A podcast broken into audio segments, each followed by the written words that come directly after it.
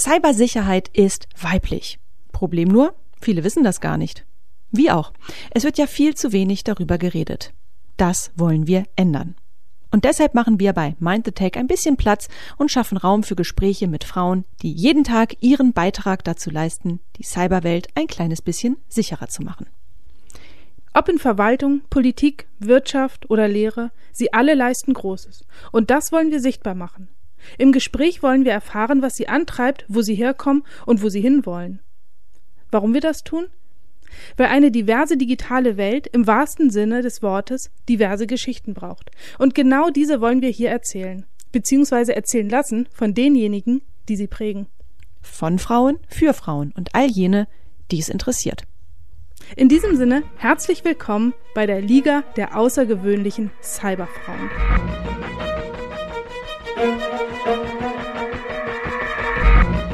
Unsere heutige Gästin ist eine Wandlerin zwischen den Welten. Mit dem einen Bein steht sie fest in der recht traditionellen Welt der Strafverfolgung und mit dem anderen knietief in der Zukunft. Es ist Jana Ringwald, die sich selbst als Cyberstaatsanwältin bezeichnet. Denn sie beschäftigt sich fast ausschließlich mit Delikten, die im virtuellen Raum passieren, darunter Darknet-Kriminalität, Datendiebstahl und Computerbetrug, um nur einige zu nennen. Dreh- und Angelpunkt ihrer Tätigkeit ist die Zentralstelle zur Bekämpfung der Internet- und Computerkriminalität in Frankfurt, auch ZIT genannt. Heute ist sie bei uns zu Gast im Podcast mit ein paar spannenden Anekdoten, Insights und Tipps im Gepäck.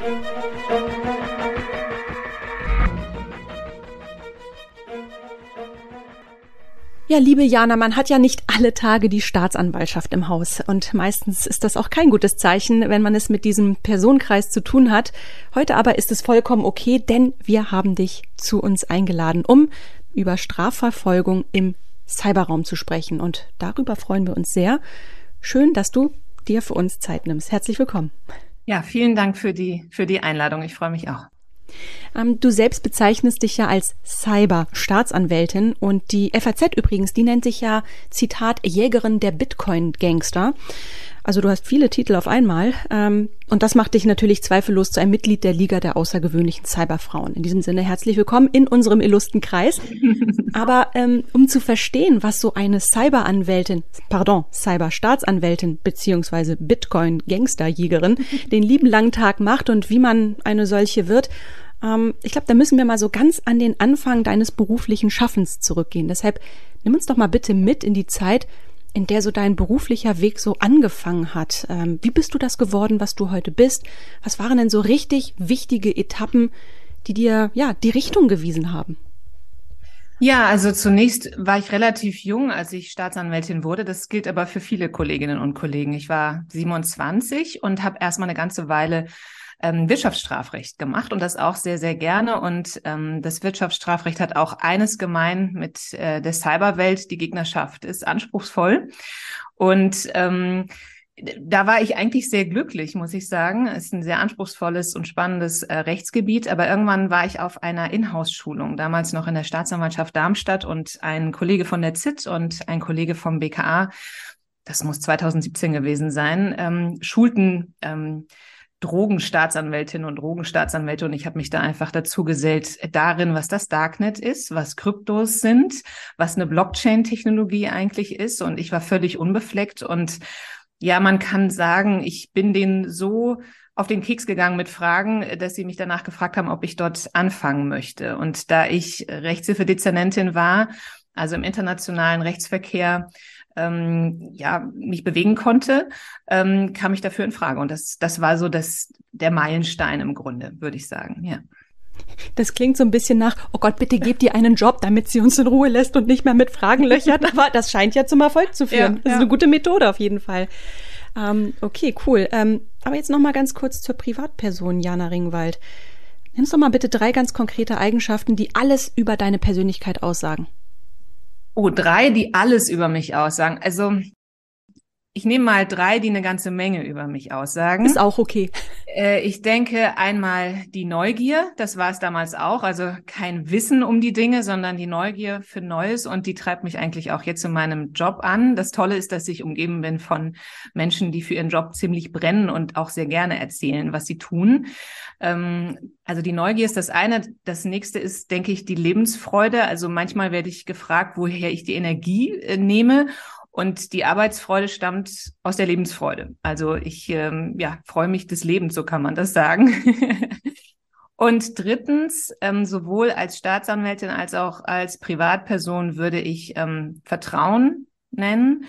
Ähm, ich glaube tatsächlich, dass auch in dieser digitalen Welt, also wir haben es ja auch mit also Kolleginnen und Kollegen zu tun, ähm, vertrauensvoller Umgang miteinander ganz entscheidend ist. Es geht nicht nur um Nullen und Einsen, sondern ähm, langfristig zusammenzuarbeiten erfordert Vertrauen.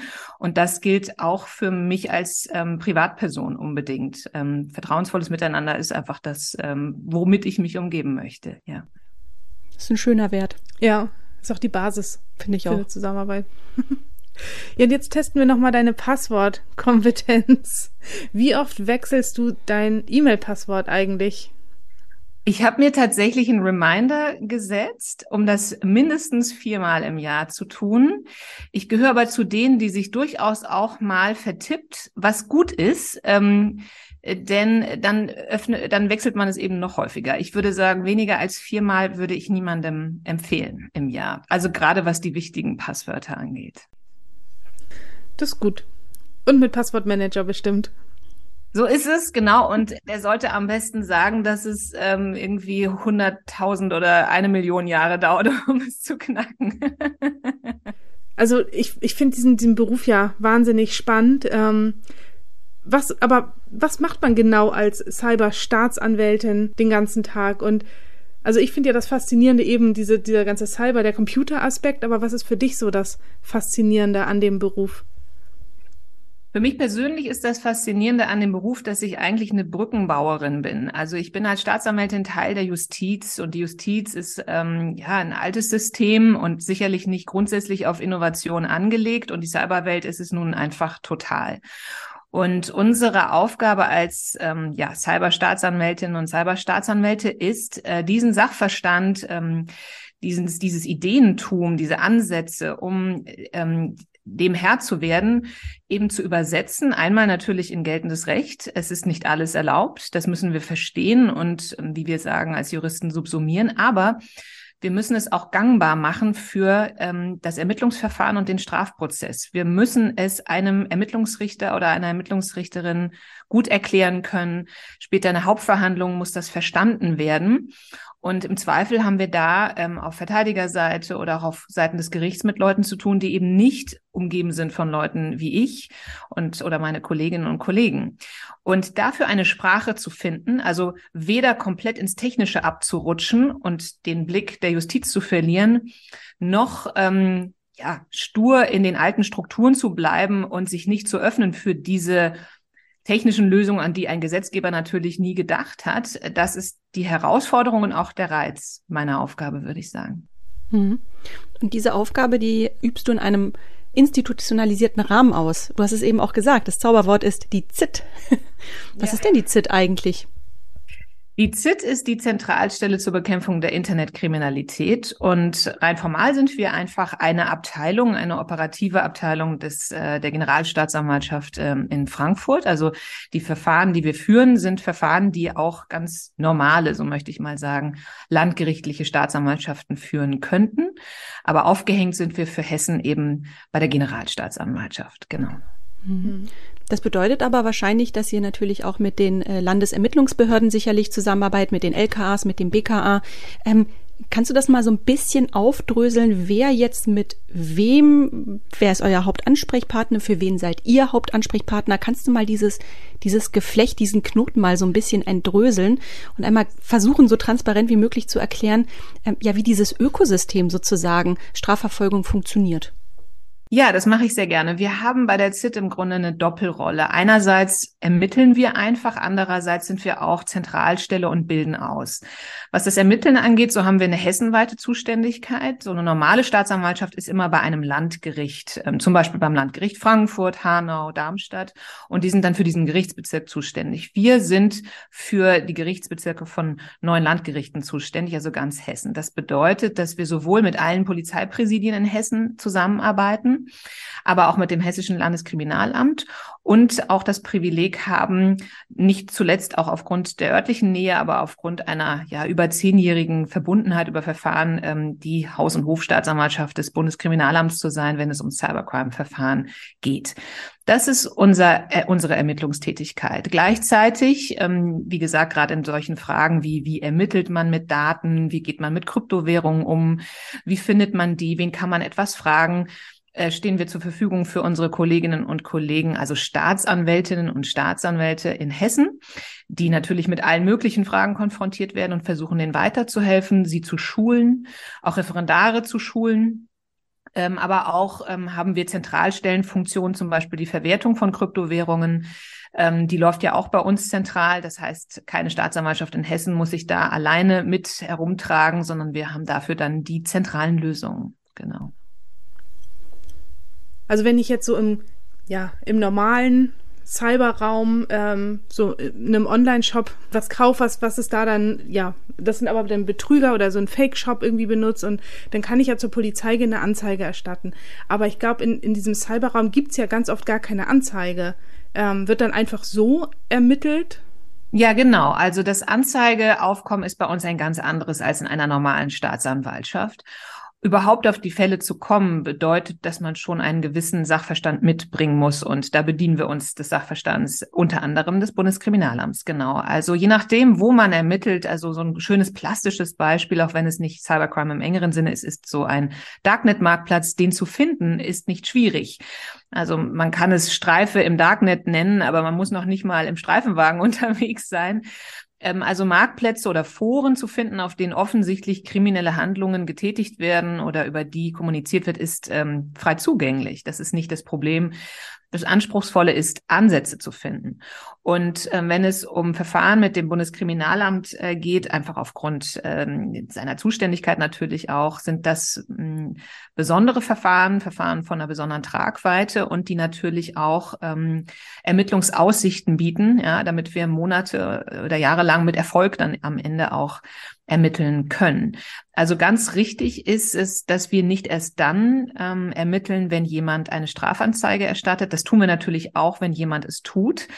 Aber die Angriffsvektoren liegen etwas anders in der Underground Economy, als das jetzt so im realen Leben der Fall ist. Naja, aber deine Frage, ich weiß genau, woher die rührt. Die rührt ja daher, dass uns der äh, Carsten Maywirt, der ja der Leiter der Abteilung Cybercrime beim BKA ist, uns ja damals gesagt hat, dass er sich persönlich ja wünschen würde, dass auch mehr Straftaten im Cyberraum, ähm, zum Beispiel groß angelegte Ransomware-Angriffe, auch überhaupt mal zur Anzeige gebracht werden. Das scheint ja noch ein riesengroßes Problem zu sein. Und ähm, da frage ich mich, also wie viel muss denn noch passieren? Also es gibt, vergeht ja kein Tag, wo man nicht in den Nachrichten liest, äh, Ransomware-Attacke auf ein Krankenhaus, ähm, auf ein, eine Bezirksverwaltung, auf irgendwelche Universitäten. Haben wir zumindest jetzt mal im deutschen Raum, so ein Awareness-Problem? Ich meine, die Einschläge kommen ja immer näher. Also und selten hat dieses Bonmot so gut gepasst wie beim Thema Cyberangriffe. Ja, ich denke schon, dass wir so ein Bewusstseins- oder Awareness-Problem haben. Wir stellen eben fest, dass ähm, bei Cyberattacken eine große Zurückhaltung besteht, seitens der Unternehmen Strafanzeige zu erstatten. Und ähm, wir durften aber auch herausfinden, woran das liegt. Und ich möchte auch so offen sein, dass ich da auch Verständnis für die Unternehmen entgegenbringe, warum sie das nicht tun. Zum einen ist es für viele Unternehmen keine Pflicht. Wenn man dem Kritis-Status nicht unterliegt, dann muss man das nicht machen.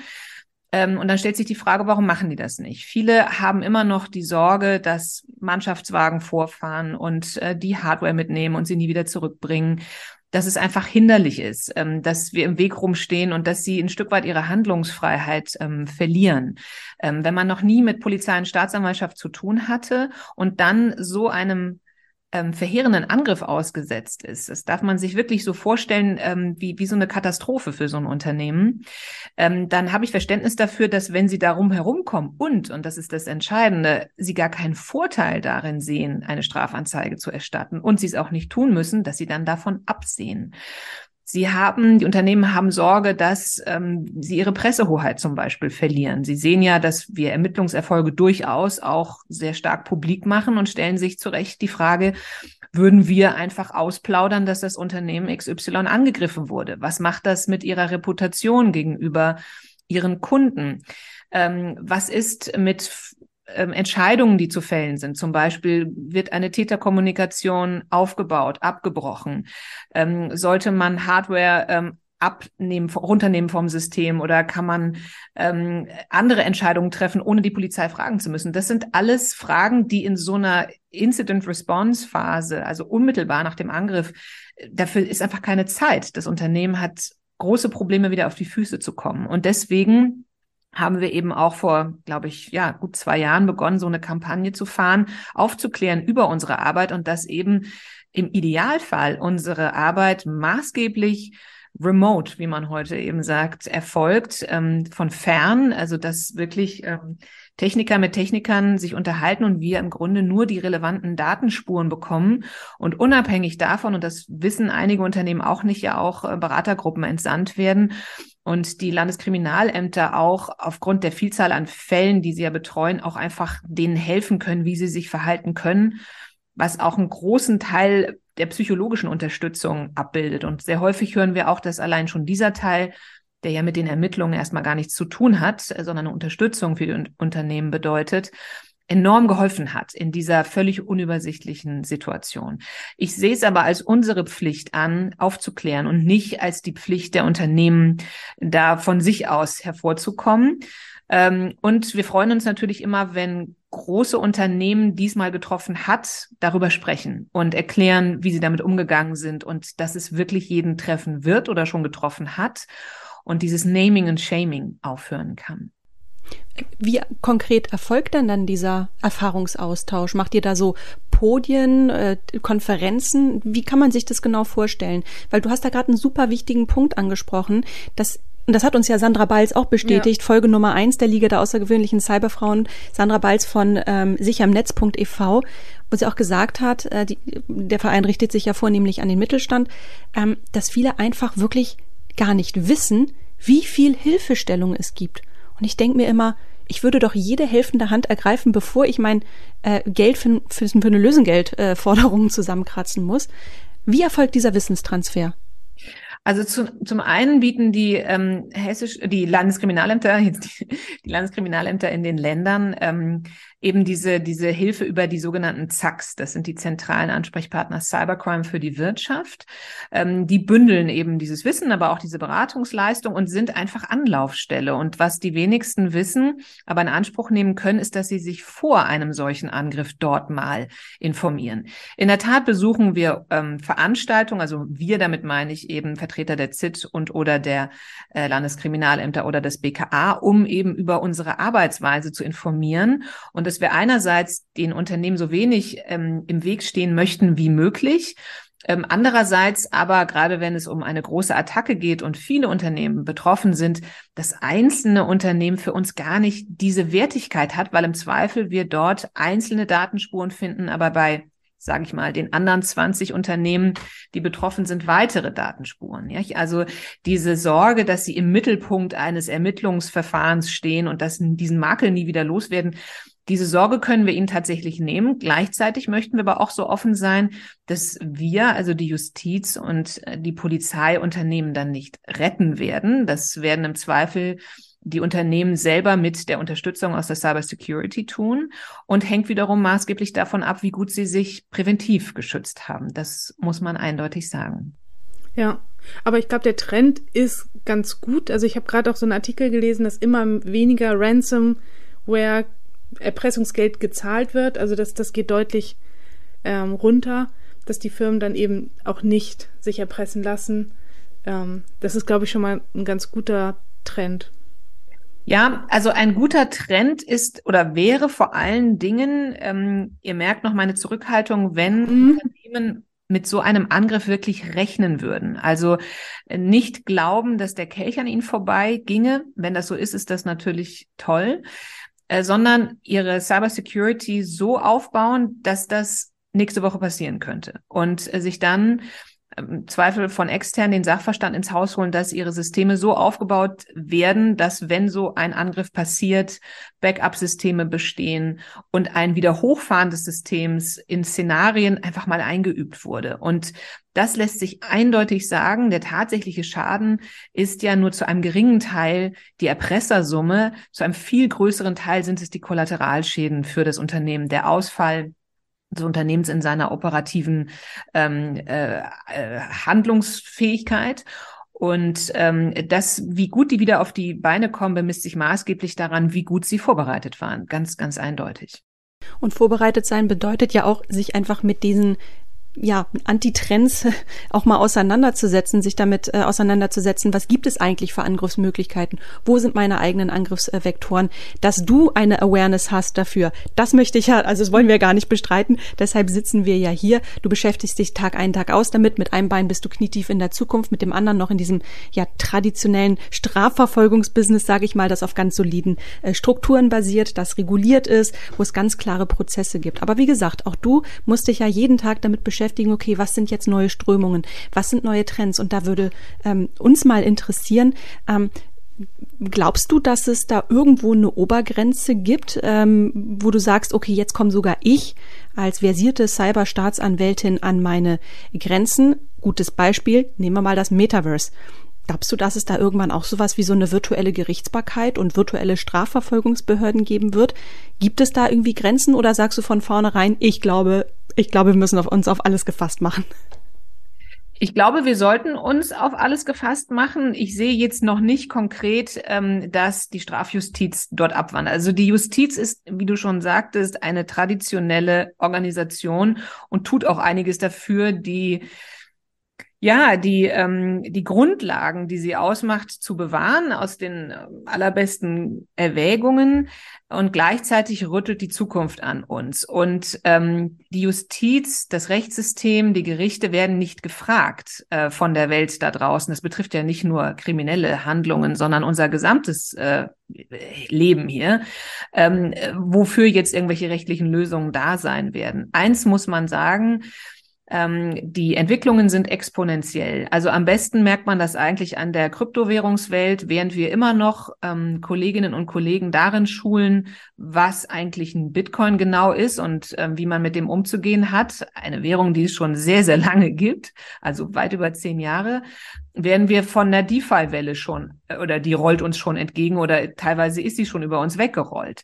Ähm, das bedeutet, die Blockchain-Technologie ist ein gutes Beispiel dafür, dass sich unser Leben sehr schnell dreht und ähm, die Justiz und die rechtlichen äh, Antworten ja nicht abgewartet werden können oder einfach ähm, die Zeit nicht bekommen. Ob es am Ende ein Metaverse auch für die Justiz gibt, kann ich einfach nicht sagen. Also ähm, wir, wir werden sehen, inwieweit das Rahmengeschehen, das wir behalten wollen, aufrecht zu erhalten ist. Das sind sehr grundlegende Werteentscheidungen, die wir Menschen zu treffen haben. Und ich muss sagen, ich bin selber gespannt. Aber Garantien, dass etwas nicht eintreten wird, würde ich nicht abgeben wollen. Ich habe schon so ein Bild vor Augen, dass wir Jana im ZIT besuchen und dann läuft sie rum mit so einer VR-Brille und ähm, dann sagt jemand, bitte nicht ansprechen, Frau Ringwald hat gerade eine Verhandlung. Ich bin gespannt. Wir sprechen uns nochmal in zehn Jahren. Genau. genau. Was? In fünf? fünf Jahre sind wie viel Internetjahre? 30? 200 Hundejahre. so, genau. Ähm, du hattest im Vorgespräch erzählt, dass ähm, du mit deinen äh, KollegInnen ähm, einen, einen ziemlich hohen Frauenanteil habt in der Cyberstaatsanwaltschaft. Ja, also bei ja. der ZIPS haben wir definitiv äh, kein Problem mit der Quote. Das ist richtig. Das klingt schon mal gut. ich hoffe, das färbt auf die klassische IT ab. Ja, aber wächst auch der Nachwuchs schnell genug nach? Denn wir hören ja überall, auch gerade in solchen Berufen wie dem Richteramt, äh, Staatsanwaltschaft, mangelt es schon an kompetentem Nachwuchs. Wie sieht's denn da aus? Und du weißt, warum wir die Frage stellen. Ja, ja wir merken schon langsam, dass wir, dass wir auch ähm, dafür kämpfen müssen ähm, und uns auch nicht zu schön sein dürfen dafür, ähm, Referendarinnen und Referendare zum Beispiel anzuwerben und es auch schmackhaft zu machen, überhaupt zur Justiz zu kommen in einer Welt, in der es immer mehr Möglichkeiten gibt ähm, und dann eben auch zum Cyber. Das ist ja der wesentliche Schritt zwei für uns. Also wenn jemand für die Justiz gewonnen ist, bedeutet es noch lange nicht, dass er oder sie Cyberstaatsanwältin oder Cyberstaatsanwalt werden möchte. Ähm, tatsächlich ähm, lässt sich feststellen, dass die Berührungsängste vor Daten, vor Kryptowährungen, vor dem ganzen virtuellen Raum noch relativ groß ist. Und ähm, das versuchen wir natürlich abzubauen, nicht nur mit ähm, Schulung, sondern auch einfach mit Begeisterung. Also das, womit wir bei der ZIT tagsüber zu tun haben, ist einfach enorm spannend und auch unterhaltsam. Ja, es ist ja auch sehr anspruchsvoll, was da mittlerweile passiert. Und das finde ich lohnt eben so sehr, ähm, seinen Arbeitsalltag zu nennen. Ähm, aber ich muss sagen, es ist äh, eine Aufgabe, die zu unseren, also die wir auch immer wieder diskutieren. Wie kommen wir an junge Kolleginnen und Kollegen heran, die dann nicht nur bei uns vorbeischnuppern, sondern auch sehr gerne langfristig bei der ZIT bleiben. Denn eins muss man sagen, ähm, da mal ein Jahr einzutauchen, ähm, das ist sicher auch schön, aber wir profitieren von den Kolleginnen und Kollegen, die das jahrelang machen nicht nur wegen der Expertise, sondern auch wegen des Netzwerks, das man sich aufbauen muss. Cybercrime lässt sich nicht national bekämpfen. Ähm, man muss sich auskennen in diesem Beritt. Man muss die Leute kennen, mit denen man zusammenarbeitet, sonst funktioniert das nicht. Wir haben doch ähm, unsere vorletzte Folge war ja mit äh, Regine Greenberger, mhm. unserer äh, deutschen äh, Cyberbotschafterin im, im Auswärtigen Amt. Ist es das, was du meinst, wenn man sagt, dass man äh, die Chance hat, auch solche wirklich sehr exklusiven, total spannenden Netzwerke aufzubauen? Meinst du eigentlich genau das? Wie ist eigentlich diese Verbindung zur Politik respektive äh, Cyberaußenpolitik? Gibt es überhaupt Berührungspunkte? Ja, also ähm, Frau Dr. Greenberger ähm, hat eine tatsächlich in der Sache erstmal ganz andere Rolle als wir. Das ist eine diplomatische, eine politische ähm, Position, aber wir hatten auch schon engen Kontakt, weil ähm, also was wir natürlich sehr begrüßen, ist, dass wir von solchen Personen und Ämtern immer wieder zu Rate gezogen werden. Also wir dürfen bei der ZIT sehr häufig äh, ja Stellung beziehen zu den Vorhaben ähm, und äh, dem, wo sich da eben auch die internationalen Beziehungen hin entwickeln. Ähm, grundsätzlich muss ich aber sagen, ist also im, im, im Tagesdauerrauschen das keine äh, Instanz, die wir, die wir zu Rate ziehen. Da sind wir eben umgeben von unseren polizeilichen Kolleginnen und Kollegen ähm, und bleiben in diesem, in diesem Rahmen. So möchte ich das sagen. Naja, in der Journalistenschule durfte ich auch einmal Angela Merkel treffen und das hat mir auch gereicht. Das hat Ewigkeiten nachgeheilt. Also. ja. Welchen Tipp ähm, hättest du denn gerne als Frau vorab bekommen, wenn es um das ganze Thema Cybersicherheit als Job geht? Also wenn ich ganz ehrlich sein darf, ich hätte gar keinen Tipp als Frau vorab bekommen müssen. Ich habe äh, persönlich in meiner Laufbahn nie einen Nachteil davon gehabt, eine Frau zu sein. Ähm, ich denke, dass, ähm, also in der Justiz äh, sind wir da auf dem richtigen Weg. Da müssen wir uns keine Sorgen um den Nachwuchs, auch den weiblichen machen. Aber die jungen Damen dürfen auch ein Stück weit aus der Opferrolle raus. Also das, wofür ich werbe, ist eben, ähm, sich von seinem Job und seinen Interessen und seiner Neugier, wie eingangs erwähnt, leiten zu lassen und sich gar nicht so sehr mit dieser Frage zu beschäftigen, ob wir das als Frauen anders machen. Ähm, es ist natürlich, mal abgesehen jetzt von einer sehr guten Frauenquote in der ZIT, nach wie vor eine männerdominierte Welt. Aber ähm, ich würde auch Frauen, aber eben auch jungen Männern immer raten, ähm, dem zu folgen, was sie wirklich interessiert, sich gut zu vernetzen und zuzusehen, äh, dass diese beiden Levels relativ hoch bleiben. Und dann ähm, entsteht einfach Freude am Job und Freude an der Fortentwicklung. Und das gilt für uns, für uns alle. Also wie ihr seht, ich, ich möchte da gar kein Frauenthema von machen, auch wenn ich ähm, eine Frau bin, die in der Öffentlichkeit steht zu diesem Cyber-Thema. Aber so möchte ich das eigentlich auch ähm, darstellen, weil ich es so auch erlebt habe. Genau. Ja, aber was ist, wenn da jetzt ein junges Mädel ist und äh, zufällig äh, bei Mama die offene FAZ gesehen hat und da hat sie gesehen, Jana Ringwald ist die oberste Bitcoin-Gangsterjägerin und das möchte ich jetzt auch werden. Ja. Auch wenn du nicht gerne Ratschläge verteilst, aber hau bitte noch einen raus für die jungen Mädels. okay, ich hau noch einen raus für die jungen Mädels. Ja, keine Angst vor Daten. Ganz einfach. Keine Angst vor Daten. In meinem Beruf ähm, muss man kein ITler sein, auch wenn es natürlich toll ist, diese Kenntnisse zu haben. Ich habe Jura und Geschichte studiert und kann diesen Job gut bewältigen, weil ich eben den Sachverstand von unheimlich äh, getriebenen fast schon und kompetenten Kolleginnen und Kollegen habe, die uns damit dem Sachverstand ausstatten, den wir brauchen. Und diese Berührungsängste mögen vielleicht beim jungen Mädchen und jungen Frauen etwas größer sein und dafür ähm, besteht wirklich kein Anlass. Das sehe ich genauso. Das ist fast ein gutes Schlusswort, ja. ne? Dann belassen wir es doch einfach mal dabei. Jana, vielen, vielen Dank, dass du dir die Zeit für uns genommen hast. Das war mega spannend. Ja. Ähm, noch viel Erfolg natürlich äh, bei dem, was du tust. Viel Erfolg ähm, mit deinen tollen KollegInnen zusammen. Ich bin mir ziemlich sicher, wir werden noch öfter was äh, von dir lesen und ähm, ja, dir einen wunderschönen Abend. Ja, ich danke euch für die Einladung. Es hat viel Spaß gemacht. Danke euch vielmals.